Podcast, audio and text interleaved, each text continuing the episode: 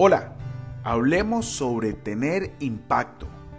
Hoy es 27 de febrero y te saluda el pastor Carlos Ballestero desde Ghana, en África. Como todos los días, yo le oro al Señor para que ponga en nosotros un corazón puro y su presencia nunca, nunca se aleje de nosotros. En Hechos 20:20 leemos en nueva traducción viviente. Nunca me eché para atrás a la hora de decirles lo que necesitaban oír, ya fuera en público o en sus casas. Hoy te quiero recomendar leer y meditar en Hechos 20, 17, 38. Mira, las decisiones marcan una gran diferencia en la vida de una persona. Si ayudas a una persona a tomar las decisiones correctas en las encrucijadas de su vida, estará muy agradecida contigo. Ayuda a alguien a tomar una decisión por Cristo. Lleva a alguien a ser lleno del Espíritu Santo, el mayor poder y ayuda en este mundo. Ayuda a alguien a establecerse en la palabra de Dios y condúcelo a la mayor fuente de sabiduría y dirección.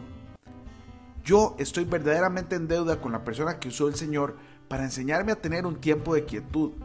Mi tiempo de silencio diario con la palabra de Dios es el mayor secreto de mi vida. El compañerismo correcto es el factor más importante que desafía a un cristiano a permanecer en el camino correcto después de la salvación. Ayuda a alguien a tomar esa decisión tan importante guiándolo a la iglesia correcta.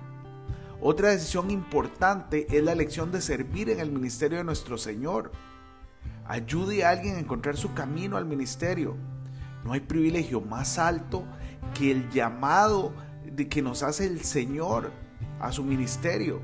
Es el llamado más alto en la tierra, es la mejor vocación para un ser humano y el único trabajo con valor eterno.